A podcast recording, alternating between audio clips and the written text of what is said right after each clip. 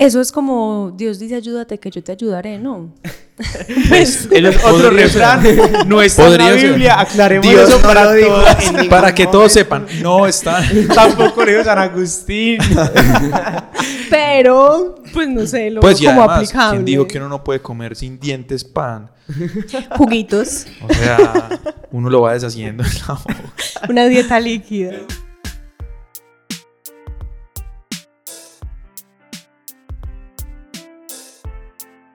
Bienvenidos al podcast en el que los jóvenes nos sentimos en la iglesia como Pedro por su casa.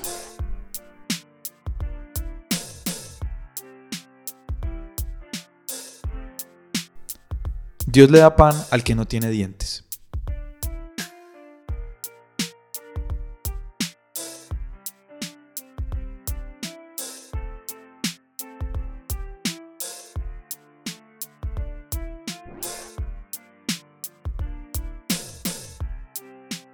Estamos en la primera temporada, ya pasamos la mitad de la primera temporada de Como Pedro por su casa, en una temporada que se va a componer de siete episodios. Este es el quinto episodio y estamos hablando en esta temporada sobre refranes populares y aspectos de la fe que encontramos detrás de ellos. ¿Qué cosas de la fe y de nuestra manera de entender la fe podemos ver detrás de estas frases?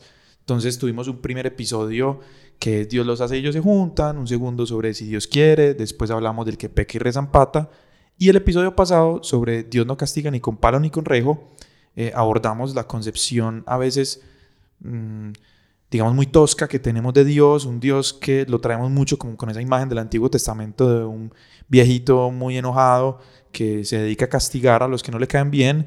Y eh, hablamos después de por qué le pasa eso a personas que son aparentemente buenas. Pablo nos contó la historia de Job, por ejemplo, y terminamos por decir que Jesús nos muestra una cara distinta a Dios, una cara misericordiosa de ese Dios, eh, que finalmente pues su propósito no es castigarnos. Hoy eh, vuelve a acompañarnos el Padre Juan Camilo, vamos a estar cuatro en la mesa y eh, ya estamos todos pues como en vivo después de que Juan Pablo volvió de las vacaciones. Muchas gracias. Eh, hoy vamos a hablar entonces de el refrán de Dios le da pan al que no tiene dientes. Eh, un refrán muy interesante y yo quiero empezar como siempre de cuándo lo hemos escuchado. Por ejemplo, una vez, no sé, iba en un carro y al lado vimos que venía a lo lejos como un Mustang. Pues un Mustang que es como un, un carro de, creo que de Ford, ¿cierto? Sí. Bueno, un carro como de la alta gama de Ford, que es un carro, una nota, que tiene un caballo, pues, que es súper bacano y acelera un montón. Y nosotros como, uy, qué nota ese carro. Y pasó al lado una señora. Se lo juro que esa señora llevaba ya unos buenos años reclamando su pensión. Una señora despacio en ese hijo de madre carro. Y nosotros como, uy, si ve, Dios le da pan al que no tiene dientes. O sea, si yo tuviera ese carro, yo iría una nota rapidísima y esa señora en su carro ahí despacio. Estaba tranquilita. Claro, entonces en ese tipo de casos se usa, o sea, cuando uno como que ve algo que el otro tiene y como que dice, uy, pero esa persona no tiene cómo aprovecharlo. Exacto, o tiene como alguna oportunidad o, o se le presenta una posibilidad y simplemente no quiere em, aprovecharla, ¿cierto? Ah, eh, se ganó una beca para hacer un- una maestría en el extranjero, pero no quiere viajar y no quiere salir del país. Exacto. Ya, Y yo queriendo Yo- no me la gano. Eh, exacto, Dios le da pan al que no tiene dientes. ¿O ustedes cuándo lo han escuchado? ¿Cuándo más lo han escuchado? ¿O a qué le suena? Uf, le suenan muchas cosas. No, no, No, yo, no, yo me quedé. Para que los oyentes sepan, el padre y Laura estaban decidiendo quién hablaba primero. Tienen mucho Pero ya, que decir. mucha caridad, decídanse. Yo me quedé pensando en lo que, en lo que decía Santiago, que eh, uno dice o escucha decir esa frase cuando la otra persona tiene como lo que a uno le gustaría. Entonces, por ejemplo, el Eso, carro, sí. uy, qué rico tener, o sea, no tenerlo yo, yo sí lo aprovecharía. Eso, eso, eso. Yo sí lo aprovecharía. Bueno, miren que en estos casos que estamos hablando y sobre todo con lo que, pues, con lo que estamos diciendo de que hay alguien que tiene algo que yo podría aprovechar mejor, eso detrás encierra como una especie de envidia. O sea, como que me genera envidia o una cierta rabia que la otra persona tenga algo que no aprovecharía como yo sí podría, por ejemplo. Pero yo tengo una pregunta respecto a la envidia. O sea, yo he escuchado mucho que dicen como, ay, te tengo una envidia, pero una envidia de la buena. O sea, ¿realmente Sí. hay envidia buena?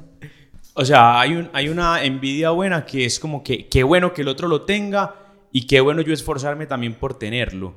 Pero la envidia mala es como, como cuando me duele que el otro le vaya bien o me duele el bien del otro y no quiero que él lo tenga o quiero yo quitárselo. Esa es la envidia mala. Pero ¿Qué es eso? como que envidia buena, pues no es que haya una envidia buena, es una alegrarse por el otro y qué bueno yo también tenerlo. ¿Qué, qué es eso? O sea, yo no sé si precisamente me, me alegré porque esa señora tuviera ese Mustang. Yo creo que es un poco negativo. Sí, o sea, cuando decimos este, este refrán, normalmente es negativo. O sea, normalmente es como que, como que qué rabia que esta persona lo tenga. O sea, ¿para qué lo tiene? Mm. Pues no se puede comer el pan porque no tiene dientes. O que no lo aproveche. Bueno, y, y que de antemano ha estado que Dios, o sea, que Dios se lo dio, ¿no? O sea, que Dios le dio eso que a mí no me dio. Entonces, eso es complejo porque finalmente estamos diciendo, Dios de alguna manera despótica eh, le asigna a algunas personas unas cosas... Arbitraria. Arbitraria, claro, que, que los van a dejar... O sea, que en el fondo de eso se encierra como una insatisfacción. Ay, no, esto me acaba de generar como mil preguntas. a ver, a ver, dispara. Que alargarían mucho el, el, el, podcast. Pero, bueno, yo creo que esto lo hablábamos en Si Dios quiere. Pero Dios, o sea, tenemos como la percepción de que, de que Dios solo da cosas extravagantes y buenas, ¿o, qué? Sí, porque cuando yo pienso esto, no sé, es como si pensara como si Dios fuera una especie de titiritero. Entonces, como si, como un jueguito en que todos somos como que entonces Dios dice, uy, le voy a dar a este el pan, pero no le voy a dar los dientes. Le voy a dar a este esto, pero no esto. O sea, como si Dios jugara como con esas cosas que le da a uno y a otro no. Como, como esas, como esas ironías de la vida. Eso como que la vida es muy irónica y, y hay como, como, como una mala repartición de todas las cosas. Pero yo lo veo más como por la ley de Morphy. Como cuando que uno necesita llegar temprano, pero llega tarde por algún motivo. Pues lo veo como más por ese sentido. Es que terminamos viendo, y eso yo creo que ha sido como una constante en todos los episodios, terminamos viendo Em, el, el quehacer de Dios en el mundo de una manera como muy trivial, muy graciosa, hasta como un juego. Total. Yo escuchándoles hablar me, me acordaba de, de, de, cuando yo estaba pues eh, en el colegio, me gustaban mucho los juegos de estrategia como, como Age of Empires y, y así que uno armaba la civilización y entonces los ponía a recoger recursos y todo eso. Entonces me imaginaba como Dios eso, como usted vaya que yo le voy a dar esta comida, usted vaya que yo le voy a construir esta casa. Y así nos, nos, nos imaginamos Dios como repartiendo recursos a cada uno simplemente porque se le da la gana. Pero esperen, ¿Ustedes imaginan Dios diciendo como, bueno, hoy quiero que Santiago vea ese carro?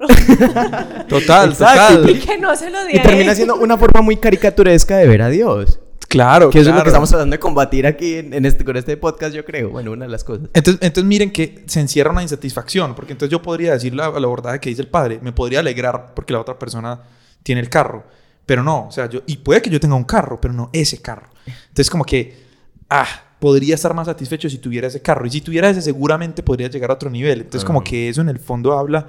O seguramente yo lo podría aprovechar mejor. Eso, eso. Entonces. Eso, es como eso, como que, ah, ¿para qué se lo da a ella? Pues, o sea, démelo a mí.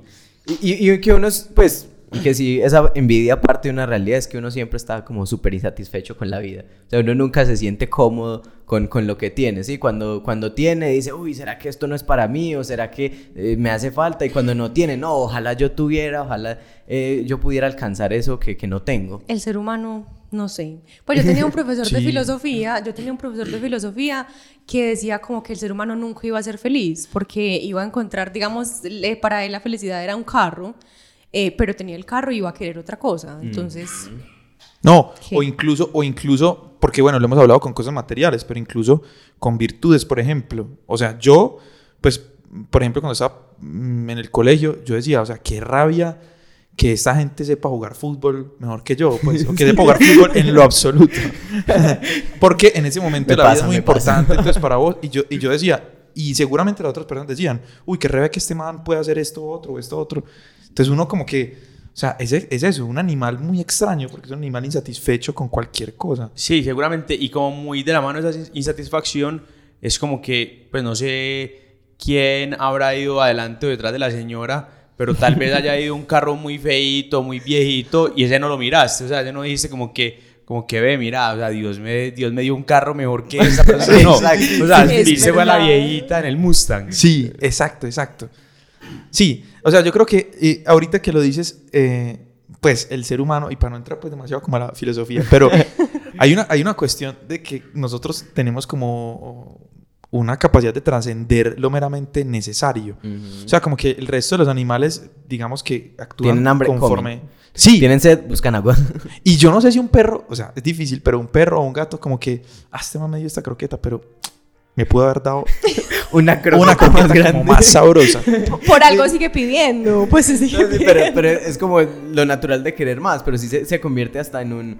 em, como en, en una lucha interna del, del ser humano, o lo vemos mucho en la gente que, que consigue muchos, eh, muchas metas, que logra muchos méritos, y, y que muchas veces como que nunca es suficiente y yo quiero más, y yo quiero llegar más lejos, y bueno, hay una ambición que obviamente lo impulsa a uno hacia adelante, pero hasta qué punto también a mí lo que me impulsa es ese deseo de tener lo que no tengo. Claro, y eso te condena a vivir infeliz. Ujú. Porque, porque no, digamos, no aprovechas o no disfrutas las cosas, las cosas que tienes. Y en, y en el fondo, o sea, eso, lo que tú dices, es una doble vía. Podría ser bueno en el sentido de que me, me ayuda a seguir. Y de hecho, si lo miran, eso es bonito. O sea, es bonito que uno quiera mirar más allá, que uno quiera buscar cosas más allá. Creo que eso es incluso lo que nos ayuda a pensar en la trascendencia, a pensar en cosas más allá de nosotros y lo meramente cercano y tangible, pero a la misma vez se vuelve una cosa muy nociva. Pero pues ahora que lo estamos pensando así, yo también lo veo como, como una falta de empatía por el otro. Porque, o sea, primero no nos estamos alegrando y segundo como... Ustedes se han puesto a pensar cuántas veces otras personas han dicho sobre nosotros, vea, Exacto. le dio pan y no tiene dientes. Pues Claro. es cuestionable. Bueno, y, pero entonces recordemos, en el, en el refrán está el punto de Dios, ¿cierto? Por ejemplo, había un- hay un evangelio que hasta hoy en día, y lo escucho, creo que fue la semana pasada, de hecho, que... eh, A vos siempre te caen los evangelios súper convenientes. Sí, sí, sí, sí. Esas son las ventajas de ser creyente. Yo siento que todo se me acomoda. Pero te faltó tu Eh, ejemplo del fútbol. No, pero dije, dije que yo no sé jugar fútbol no y, y me, y me insatisfacía Sí, Colombia perdió. Entonces, el fútbol no se habla en este momento. No hablemos de eso. Atemporalmente, no importa en qué contexto lo escuchen, esa frase. Colombia perdió. pero, eh, no, no, pero con eso que les decía, era un evangelio que yo no, o sea, que me parece muy difícil de entender, es cuando Jesús termina diciendo, porque a los que tienen se les dará y a los que no tienen se les quitará hasta lo que no tienen. O sea, entonces, eso como que, pues, ¿qué significa eso? Eh, y pienso que lo pregunto porque creo que estamos hablando de todo esto enmarcado en una cuestión como de una posible injusticia que le achacamos a Dios. O sea, como que a veces decimos, entonces Dios es injusto. Dios es injusto porque le da a unos estas cosas y a otros estas cosas. Ya dijimos que muy arbitrariamente lo decimos. Pero entonces, ¿qué significa eso de que a los que tienen se les dará y a los que no tienen se les, se les quitará? Padre, entras en, en acción tú. ¿Qué dijiste en la humildad de la semana pasada? Mien- Mientras el padre va acomodando sus ideas, yo creo que tiene que ver con, con mi posición como frente a las cosas. Como frente a lo que Dios me da, yo cuál es la, la posición que ocupo y de qué manera me comporto frente a ellas, ¿sí? Eh, si frente a las bendiciones que Dios me da, yo lo convierto en, en- algo más provechoso, algo más proactivo para mí mismo, para los demás, frente a que lo poquito que yo tengo yo lo, lo, lo rechazo, eh, lo, lo recibo con mal humor, hablo mal y estoy constantemente envidiando lo del otro, entonces pienso que tiene que ver con eso, con como de cuál es mi postura frente a lo poco o lo mucho que tengo. Pues, y, o sea, y digamos que decimos, bueno, Dios le da pan al que no tiene dientes, pero ¿por qué ese pan está en la mesa? Pues es decir, Dios se lo dio bajo del cielo o tal vez esa persona ha trabajado toda la vida por ese pan. O sea, el, el- el que, al que tiene se le dará y al que no tiene se le quitará hasta lo que tiene. En realidad va después de, de exaltar el esfuerzo, de exaltar el, de exaltar el trabajo. O sea, el que pone a producir el talento y lo pone al servicio de los demás. Eso es como Dios dice ayúdate que yo te ayudaré, ¿no? Pues, el otro refrán no está en la ser. Biblia. Aclaremos Dios eso no para todos. que todos sepan, no está. Tampoco le dijo San Agustín. Pero, pues no sé, lo Pues como además, aplicable. ¿quién dijo que uno no puede comer sin dientes pan? Juguitos, O sea, uno lo va deshaciendo en la boca. una dieta líquida. Pero lo que les decía de la injusticia, eso también me hace pensar, por ejemplo, en la parábola de los jornaleros. O sea, que a mí también me llamó mucho la atención y uno se pone en ese papel. El episodio pasado decíamos lo del hijo pródigo y uno decía, uy, es que es muy fácil identificarse con el hermano, porque Mm. qué rabia que el hombre vuelva y no pase nada. Pero tiene que ver con lo que decía el padre ahorita y que lo abordamos de hecho en el episodio pasado. Es como simplemente, ¿cuál es la respuesta de Dios frente a Job? Como, ah, la- las cosas funcionan así y así pasó. ¿Cómo, pues, ¿cuál es el resultado que hizo que el pan llegara a la mesa? ¿Hay alguna razón específica? Simplemente ahí está. Lo que yo puedo hacer, que sí está en mi control, es cuál es la postura que yo tomo frente a. Pero no, a veces nuestra nuestro concepto de justicia, pienso yo, es muy humano en el sentido de que Eso. creemos que justicia es que cada uno reciba lo que merece. Eso. Justicia o que reciba igual. Eh, Entonces, el- en lo de los jornaleros es, es- es eso, es interesante porque, o sea, pues para, re- para recapitular muy rápido, contrata a unos por la mañana, les dice, les voy a dar 10 talentos, no sé cuál sería la moneda. sí, sí, sí. A los de la tarde les dice, les voy a dar 10, y a los de las 6 de la tarde les dice, les voy a dar 10. Entonces, al final del día, unos trabajaron 8 horas, otros trabajaron 2 horas y él les paga lo mismo. Pero es perfecto, o sea, es como que partir de una premisa falsa que no sé de dónde la sacamos y es partir de que el mundo es justo. Mm. Y el mundo es justo según lo que decía ahorita Pablo, que es como que el mundo es justo según mi, mi, mi parecer y es que cada uno tiene lo que debe tener. O sea, no, hay como que a la humanidad le falta madurar, es como el niño, para no dejar a un lado el, el tema del fútbol que ahorita reclamaba Laura. Gracias. Y es como que cuando los niños juegan, que el dueño del balón si va perdiendo coge el balón y dice, ah, no, este juego ya no me gustó, o que acomoda las reglas. O sea, el juego no es así. El entonces, si el juego es así, entonces los que juegan más mal deberían entonces regalarles goles. Y, y que de nuevo, O deberían claro. dejarlos jugar. Eso no, no- o sea, eso- esa- esa justicia no funciona. O sea, el juego es así, disfruta el juego. Y que de nuevo Sí. muchas veces lo miramos como hacia afuera, pero muy poco hacia adentro. Si nosotros, listo, Dios, ¿por qué no es justo? ¿Por qué no, el mundo no es justo? Pero yo digo, Dios realmente es tan justo como debería conmigo. O sea, frente a mis faltas, frente a mi, mi inequidad, frente a los errores que yo cometo, ¿realmente Dios actúa con justicia, a- eh, sí, con justicia hacia mí o con misericordia? Entonces ya uno va viendo que esa justicia se va derrumbando automáticamente. Pero yo creo que muchas veces acomodamos esa justicia a nosotros. O sea, eh, yo creo que lo que es justicia para mí es diferente para el Padre o es diferente para Santiago o para Juan Pablo. Dependiendo también de lo que nos conviene. Y para Dios. Y para Es que, Dios. esa es que, que el episodio pasado decíamos, le asignamos valores humanos y lógicos al modus operandi de Dios con muchas cosas y no, y no necesariamente es así. Exactamente, es decir, cuando reclamamos justicia, de verdad estaríamos ya dispuestos a aceptar la justicia verdadera, Total. incluyendo los privilegios que eso nos quitaría. A mí me gusta mucho una frase, y, y ahorita Pablo lo decía, y es como que a mí me gusta mucho decir, la justicia de Dios es su misericordia. O sea, Dios es infinitamente justo, pero es porque es infinitamente misericordioso. Y como es infinitamente misericordioso, puede ser infinitamente justo. Ve, eso está muy bacano. Me gusta. Y saben que nosotros decimos, Dios le da pan al que no tiene dientes cuando vemos cosas extravagantes. O sea, como cosas, Sí, es verdad. pues cosas Mo- lujosas, eh, cosas fuera de lo- grandes. fuera de lo común, pues. Exacto, fuera de lo común, pero, o sea, no vemos que eh, estamos súper bien, pues, o dependiendo también como de la persona que lo observe, pero lo vemos más es como por cosas gigantes. Bueno, entonces yo quisiera recoger lo que, lo que hemos hablado. Estamos diciendo que Dios le da pan que no tiene dientes, parte de una situación casi siempre de envidia frente a mirar lo que tiene el otro, que el, que el pasto del lado es más verde que el de este lado. Eh, como una situación de envidia que también esconde detrás como una insatisfacción permanente por las cosas que tenemos nosotros y que no tenemos y lo que tiene el otro. Eh, y que eso finalmente habla como de una noción de justicia a veces chueca que tenemos sobre por qué Dios le da a ciertas personas algunas cosas o por qué a mí no me dio algunas cosas.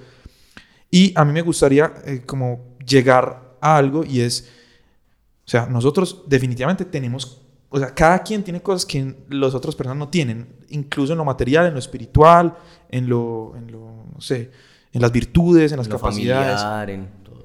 Entonces yo creo que todo eso es como una invitación también a, listo, está bien que las cosas nos sirvan como ambición para seguir caminando, pero también está bien fijarnos en lo que tenemos y agradecer por eso, o sea, y aprovecharlo. Y decir una cosa es, es, o sea, muchas veces decimos, ah, no, es que el mundo no es justo y le metemos la injusticia a Dios, pero tal vez la injusticia sea mi injusticia. O sea, yo estoy siendo justo. Por eso es que yo quisiera dejarlos con este sexto capítulo de Mateo. No, espere. es que yo quiero recalcar algo. A ver, recálcalo antes del sexto lindo. capítulo de Mateo. Es que como que todas esas cosas grandes, lujosas, extravagantes, pues se las atribuimos a Dios. Entonces me parece muy lindo.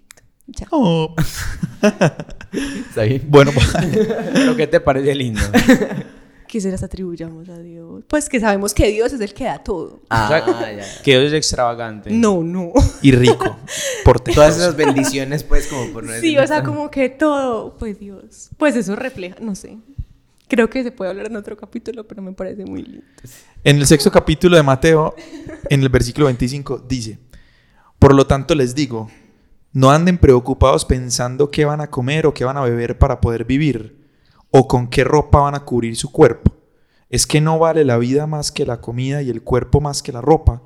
Miren las aves que vuelan por el cielo, no siembran, ni cosechan, ni guardan en almacenes, y sin embargo, el Padre Celestial las alimenta. Pues ustedes valen mucho más que estas aves. Por lo demás, ¿quién de ustedes, por mucho que se preocupe, podrá añadir una sola hora a su vida? Con respecto a lo que decía la hoy, ese texto a mí es de mis favoritos porque nos habla de, de un papá providente, de un papá que, que siempre nos da lo que necesitamos, pero que también, pues en ese ayúdate que yo te ayudaré, Sí, de, la sí. cual hablábamos ahorita, es como también mi, mi responsabilidad como de trabajar por esas cosas, es él y yo de la mano, yo, yo voy haciendo, pero confiando de que él siempre me acompaña, él está conmigo y me da lo que necesito. Eh, y de nuevo, siempre tener claro que todo lo que nos viene, nos viene de él. Hay, hay de hecho una frase de Alejandro Jodorowsky, que es un cineasta chileno, y dice algo como, como si Dios nos dio la sed, Él nos va a dar el agua. Si Dios nos dio los dientes, Él nos va a dar el pan. Como qué lindo ese juego de Dios, de que nos da lo que necesitamos y nos da lo que necesitamos para disfrutarlo. Dios es muy lindo.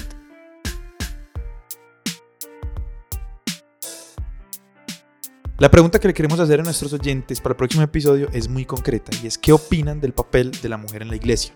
Nos pueden responder en nuestro Instagram, arroba como Pedro Podcast, donde también van a encontrar el resto de nuestro contenido, eh, nuestras publicaciones anteriores, los episodios, un link para que encuentren todo lo que hemos hecho y además pueden interactuar para seguir sumándose a esta comunidad de jóvenes que queremos reflexionar sobre nuestra fe. Yo soy Pablo. Yo soy Laura Nicole. Yo soy el padre Juan Camilo. Y yo soy Santiago y este es el podcast en el que nos sentimos en la iglesia como Pedro por su casa. Gracias por escuchar.